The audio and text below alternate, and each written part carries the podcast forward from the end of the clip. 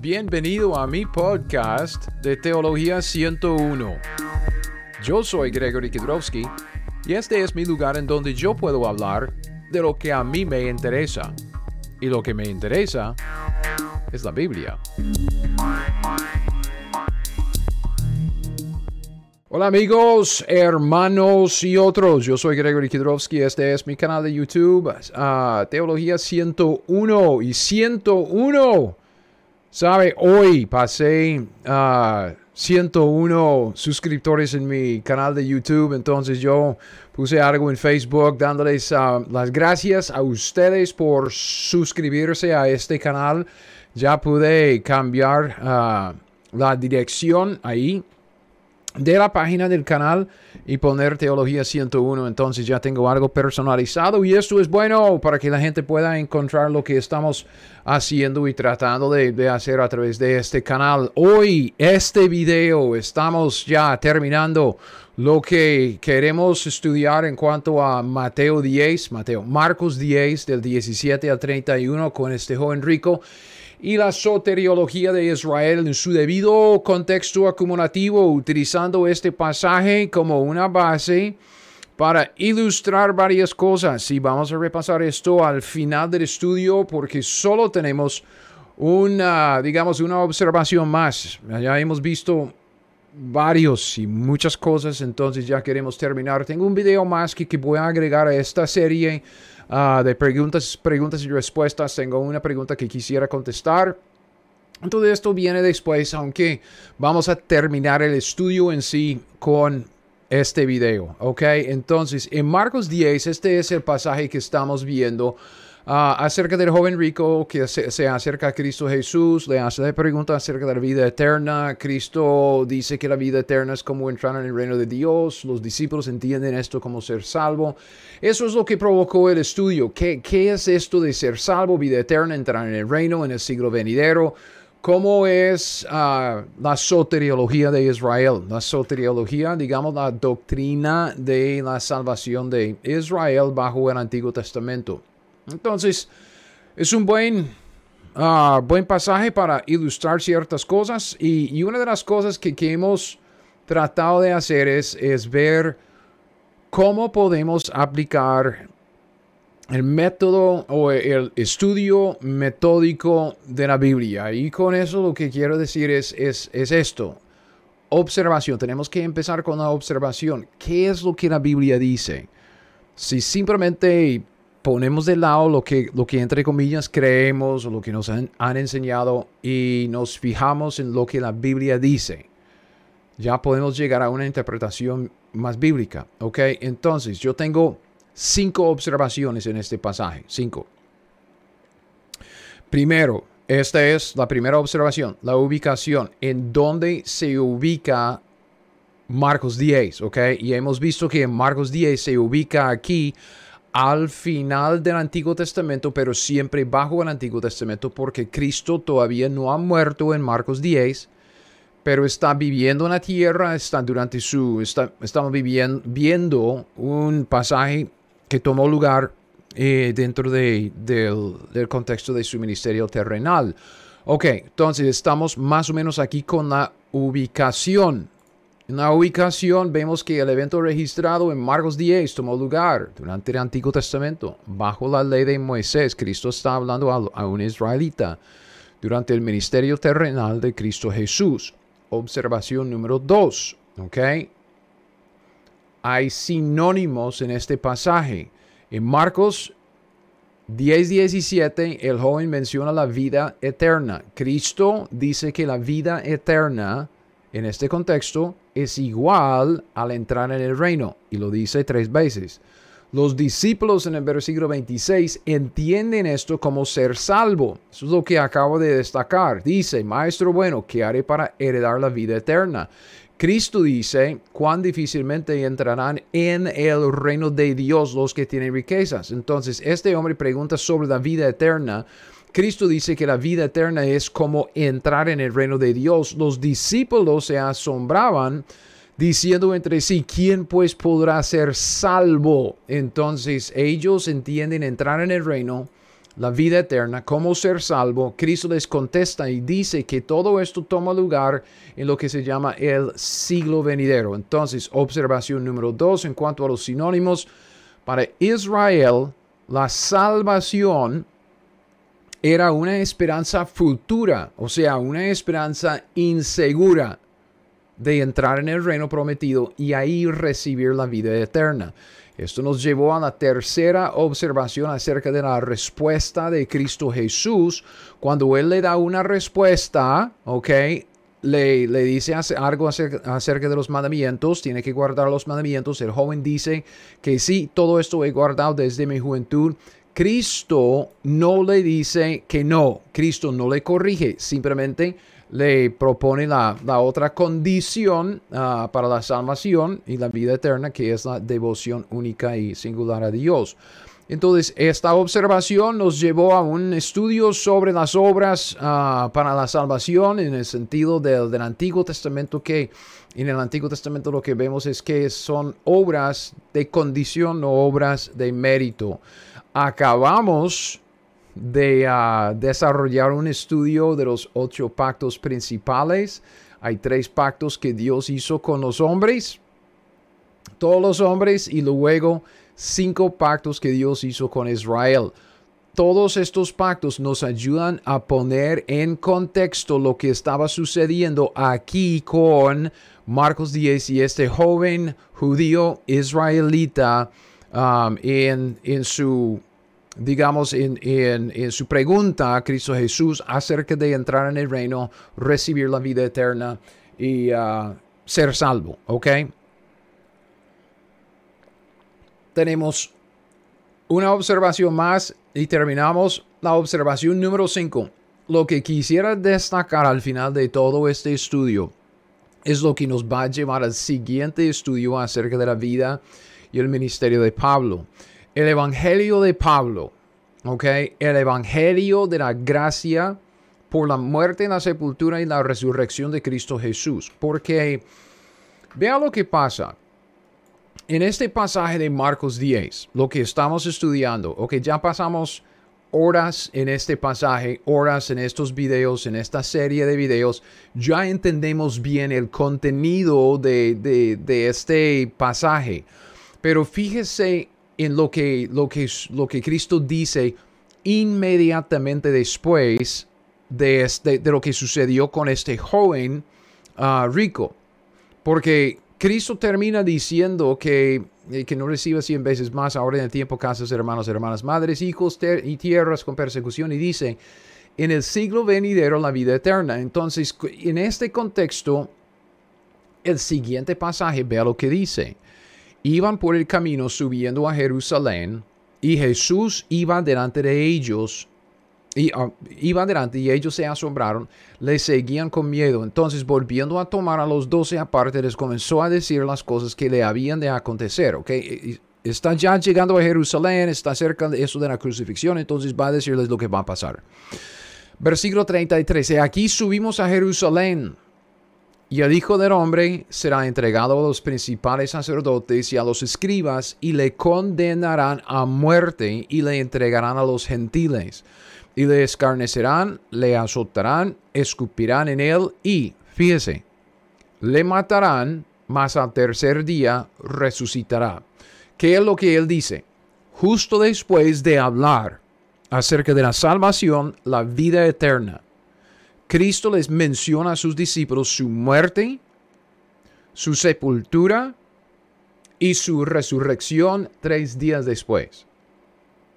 ¿Ok? ¿Por qué destaco esto? ¿Qué importancia tiene? El mensaje de la muerte, la sepultura y la resurrección de Cristo es el mensaje del Evangelio de nuestra salvación hoy en día. Si alguien te pregunta, ok, ¿cuál es el pasaje de plena mención del Evangelio de Pablo, del Evangelio de hoy día, el Evangelio de nuestra salvación es 1 de Corintios 15, del 1 al 4. Y fíjese lo que dice. Además, Pablo dice, os declaro hermanos el Evangelio que os he predicado. Entonces Pablo va a declararlo. Él va a decir, este es el Evangelio que estoy predicando, el cual también recibisteis, en el cual también perseveráis por el cual asimismo si retenéis la palabra que os he predicado, sois salvos. Entonces, este es el Evangelio que es el poder para la salvación de todos los que creen, al judío primeramente, primeramente también al griego, según Romanos 1.16, si no creísteis en vano. Porque primeramente os he enseñado lo que asimismo recibí. ¿Ok? Aquí vamos. Que Cristo murió por nuestros pecados conforme a las escrituras fue sepultado y resucitó al tercer día conforme a las escrituras. Este es el evangelio que Pablo predicaba, el evangelio por el cual somos salvos, que tiene tres elementos, la muerte, la sepultura y la resurrección de Cristo Jesús. ¿Ok? Entonces, uno dice, ok, pero ¿qué, tiene que ver? ¿Qué tiene que ver? Hay un pasaje paralelo a Marcos 10. ¿ok? Lucas 18. Fíjese aquí, ok, estamos en Lucas 18. Usted dice, ay, pero Greg, se ven casi igual. Sí, son pasajes paralelos. ¿Ok? Pasajes paralelos. Estamos hablando de lo mismo. Es el joven rico, un hombre principal, le preguntó diciendo, Maestro bueno, ¿qué haré para heredar la vida eterna? Cristo le contesta, los mandamientos sabes. Y luego dice, todo esto he guardado desde mi juventud. Aún te falta una cosa, véndelo todo. Y luego sígueme conforme al pacto palestino. Esto es lo mismo que entrar en el reino de Dios y ser salvo. Y Cristo dice que esto también es en el siglo venidero recibir la vida eterna, en lo que se llama el reino de Dios. Inmediatamente después vemos que Cristo anuncia otra vez su muerte, su sepultura y su resurrección. Vea lo que dice. Ese es Lucas, ¿ok? Fíjese, Lucas 18, 31. Tomando Jesús a los doce, les dijo, He aquí subimos a Jerusalén y se cumplirán todas las cosas escritas por los profetas acerca del Hijo del Hombre, pues será entregado a los gentiles y será escarnecido y afrentado y escupido, y después que le hayan azotado, vea, le matarán, mas al tercer día resucitará. Este es el Evangelio de la gracia durante la dispensación, digamos, la época de la iglesia, es nuestro evangelio, el evangelio que Pablo predicaba. ¿Ok? Pero, versículo 34, eso es lo que quisiera destacar.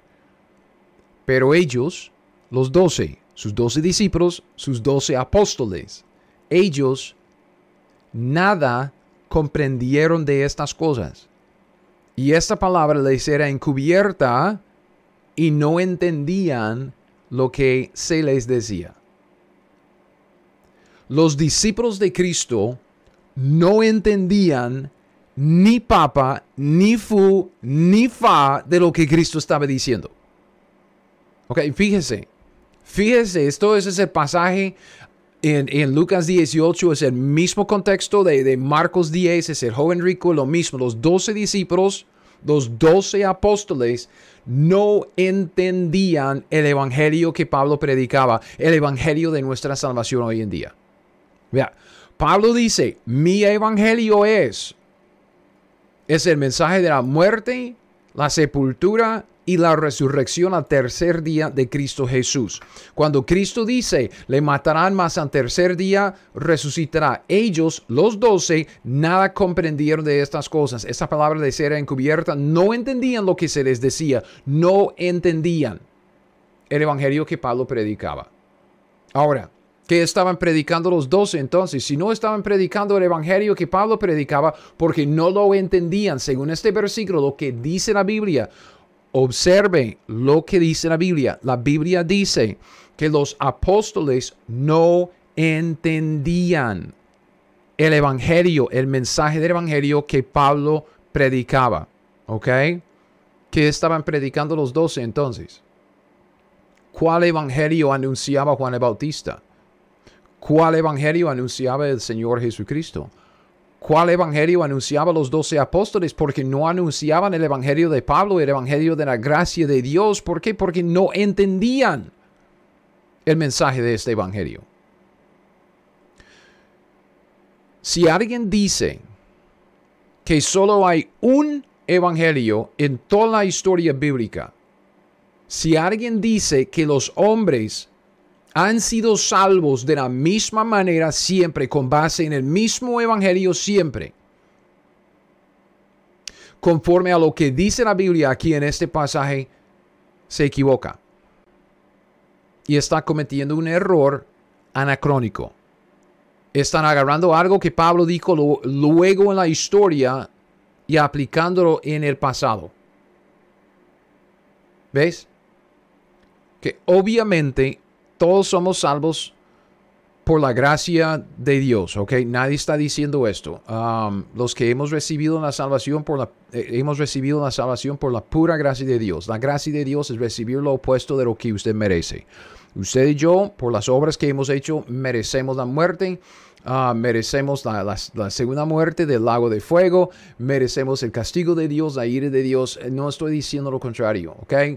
Lo que estoy diciendo es que, vea, ¿cómo puede uno decir que la gente durante la historia de los cuatro evangelios, cómo puede decir que la gente era salva de la misma manera que nosotros hoy en día? Cuando ellos en aquel entonces ni siquiera entendían el evangelio de nuestra salvación. ¿Cómo es que uno puede decir, ay no, es solo hay un evangelio y todos somos salvos de la misma manera cuando cuando aquí durante el ministerio terrenal de Cristo Jesús, aún los apóstoles, los que andaban con Cristo tres años y medio personalmente hablando con Él, no entendían el mensaje del Evangelio de Pablo. Entonces aquí le dejo la inquietud. Porque quiero retomar este, este estudio, este asunto en la siguiente enseñanza, aclarar los diferentes evangelios en la Biblia. Quisiera hablar un poco acerca de la línea de tiempo de la vida y el ministerio de Pablo. Entonces, como dije, esa es la última observación que, que quise hacer. Observación número 5. El Evangelio y mostrarles que hay una diferencia entre el evangelio que Pablo estaba predicando y el evangelio que los apóstoles estaban predicando, porque los apóstoles no entendían el evangelio de Pablo.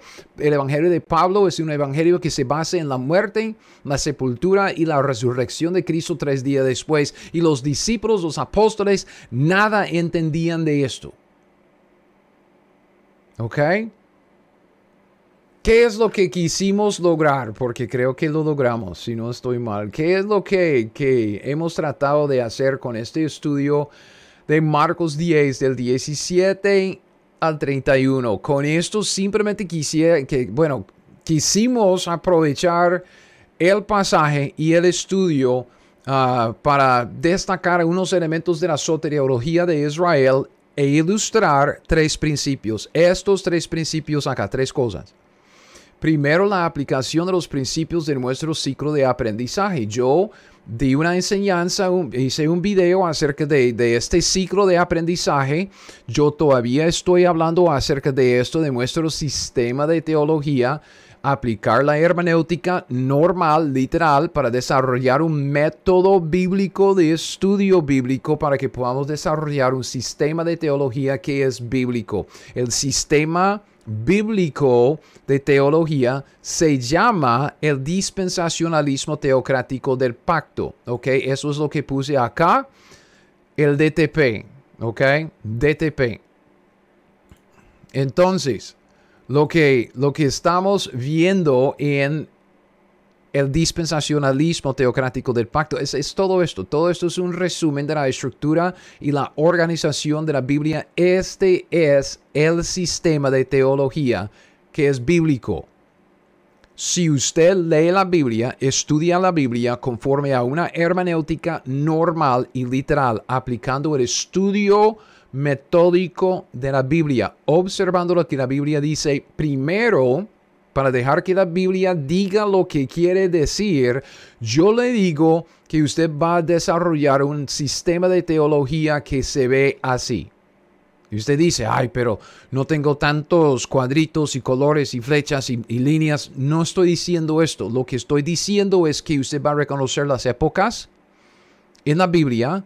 Usted va a reconocer que son los pactos de Dios que empiezan las épocas porque por medio de los pactos Dios dispensa una nueva mayordomía. Y usted va a ver que lo que Dios está haciendo a través de toda la creación de Génesis hasta la eternidad es llevar a cabo su programa del reino conforme a su propósito. ¿Ok? Entonces, solo quiero que, que usted vea esto encima de una manera general que si, si nos acercamos a la Biblia, literal, normalmente, dejando que Dios nos hable a través de la Biblia, si, si tomamos las palabras en, en, nuestro idioma en la Biblia de una manera normal, vamos a llegar a desarrollar este tipo de sistema de teología. ¿Ok? Y creo que es, es, algo tan, tan obvio que es autoevidente, ¿ok? Entonces, esa es la primera, la, primera cosa que quisimos ilustrar, principios del ciclo de aprendizaje. Creo que lo hemos logrado. También para ver la importancia del contexto acumulativo. Cuando estamos hablando de este pobre joven, ¿ok? Ah, tenemos que tomar en cuenta lo que, lo que es el contexto acumulativo de todo toda la historia que tomó lugar antes y no llevar lo que viene después y meterlo aquí como un anacronismo, ¿ok? Es simplemente tomar el contexto acumulativo de todo el contexto que se acumuló hasta Marcos 10, tomarlo en cuenta para decir por qué es que el joven preguntó así, por qué es que Cristo le, contestó así y cómo es que, podemos entender este pasaje en esta, de esta manera. Entonces, el contexto acumulativo. Luego, yo creo que hemos visto que la aplicación de la línea de tiempo como la herramienta clave, como la herramienta más bíblica, más práctica en el aprendizaje de la Biblia en su debido contexto acumulativo. La aplicación de la línea de tiempo es clave. Nos ayuda, es una herramienta bastante, herramienta bastante útil en establecer el contexto acumulativo, ubicarnos en, la historia, porque la Biblia es un libro de historia, línea de tiempo nos ayuda a, ponerle, poner pasajes en su debido contexto acumulativo. Todo esto solo para decir que recuerden, nuestra Biblia es una relación progresiva porque el contenido de la escritura es historia. En cada pacto Ok, en cada época que se establece, Dios da un poco más de ah, revelación a nosotros y, se revela a sí mismo, revela un poco más de su plan. Y ahí vamos poco a poco ah, agregando más revelación en, en el contenido de la Biblia, en el contexto acumulativo. Ah, luego, a ver, ¿qué más? Viendo la Biblia así,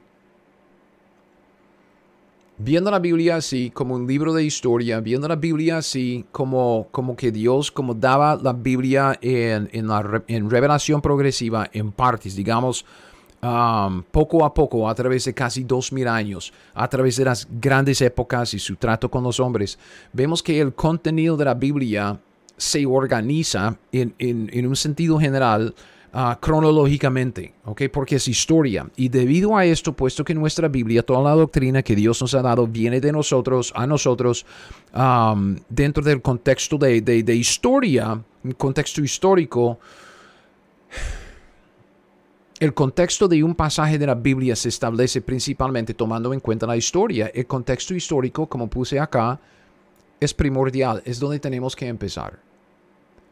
Y, nos metemos en problemas cuando ya brincamos todo, todo lo que es ah, el trasfondo histórico, todo lo que es el contexto acumulativo para llegar a una aplicación práctica.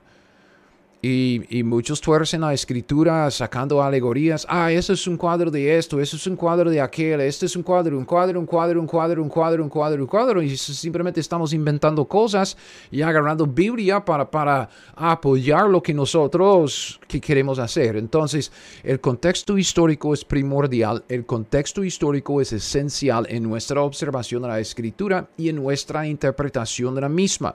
Ahora, hay que establecer el contexto histórico primero y para esto tenemos la herramienta más práctica y más bíblica que es la línea de tiempo. Y quiero decir que como siempre digo cuando presento mi canal de YouTube que se llama Teología 101, yo sé, podemos profundizarnos en pasajes de la Biblia. Creo que lo hemos hecho en este, en este estudio sobre Marcos 10. Y lo hago no para confundirles, lo hago para mostrarles la profundidad de las riquezas que Dios nos ha dado en la escritura. Es una lástima que los maestros de hoy en día, muchos maestros, muchos pastores, muchos predicadores están simplemente como, es como, como, como, no profundizando, sacando cosas tan superficiales, como si la Biblia fuera otro, fuera otro libro de autoayuda.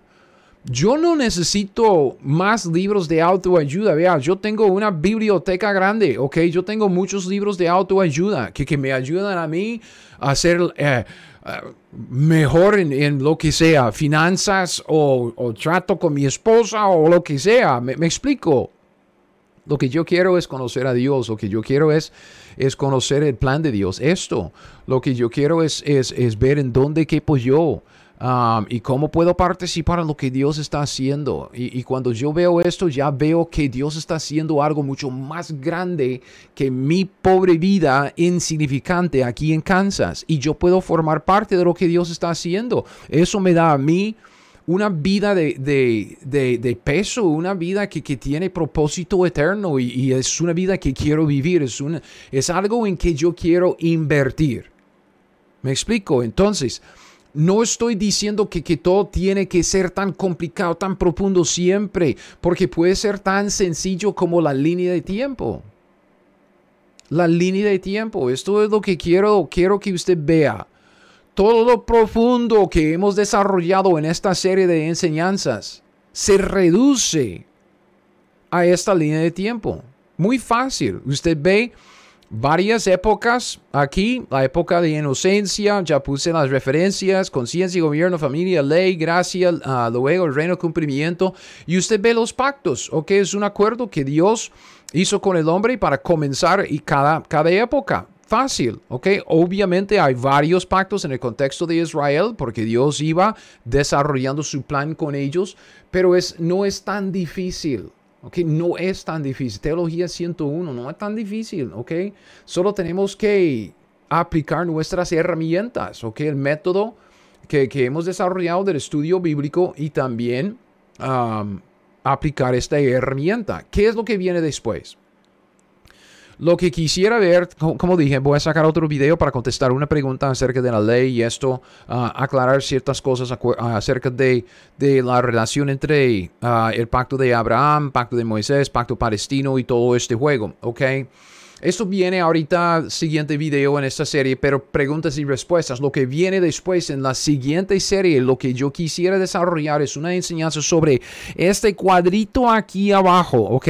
La vida y el ministerio de Pablo. Pablo vivía durante el ministerio terrenal de Cristo Jesús porque era fariseo durante la, la primera Ah, el primer siglo de historia, cuando Cristo murió, vemos que Pablo estaba bien involucrado en la persecución de, los, ah, de los pobres creyentes ahí en Hechos capítulo 7, 8, 9, por allá, hasta que él se convirtió en Hechos capítulo 9. Entonces, necesitamos hablar un poco acerca de la vida y el ministerio de Pablo. Eso es lo que quisiera desarrollar. Otra línea de tiempo. Y como dije, aquí está mi borrador. Yo estoy pasando todo eso a la compu para que podamos tener algo que, que se ve un poco más limpio como, como esta línea de tiempo. Pero necesitamos entender la línea de tiempo de la vida y el ministerio de Pablo. ¿Ok?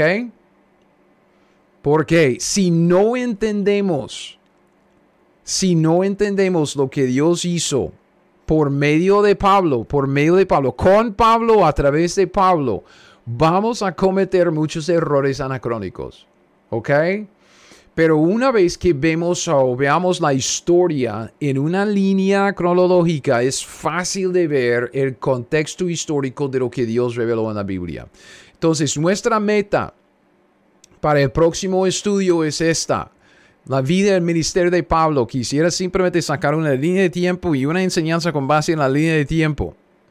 Lo que queremos es establecer bien el contexto de pasajes en el Nuevo Testamento y a la vez evitar los errores anacrónicos y tenemos que reconocer la nueva revelación que Dios le dio a Pablo porque era conocimiento oculto antes.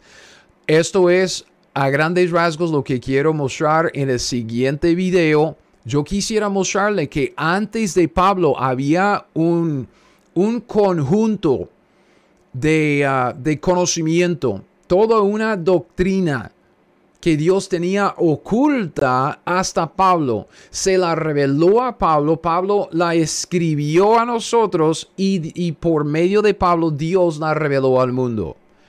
Antes de Pablo no se conocía, después de Pablo se reveló.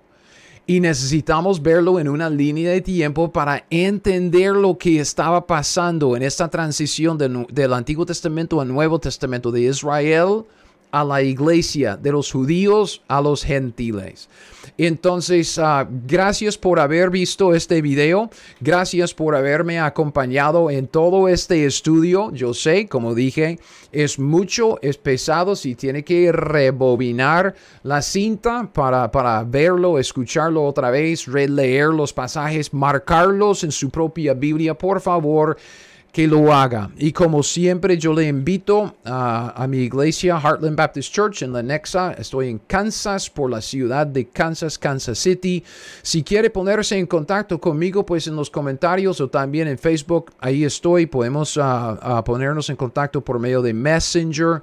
Um, si, si quiere hacer, como, como dije, hacer un comentario, una pregunta, lo que sea. Yo voy a, voy a estar sacando otro video para contestar una pregunta sobre la ley y esto.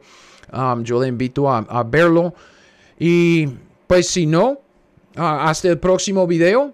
Nos vemos, aprenda la Biblia, haga lo que le dice y disfrute de la riqueza de la palabra de Dios, la escritura, la Biblia, palabra inspirada que Dios nos ha dado que podemos leer en nuestro propio idioma, en el español. Gracias a Dios por su, uh, su don inefable y gracias a usted por su paciencia y ver uh, este video. Espero que haya sido de, de una bendición. Ok, entonces vea, nos vemos en el siguiente video. Gracias por escuchar mi podcast Teología 101. Ahora, si usted quiere las notas de este estudio o de cualquier otro estudio que he sacado, todos mis estudios están disponibles en mi sitio web teología101.net. Es teología101.net. Y con esto lo dejo. Hasta el próximo. Siga fiel. Aprenda la Biblia y haga lo que ella le dice. now, now.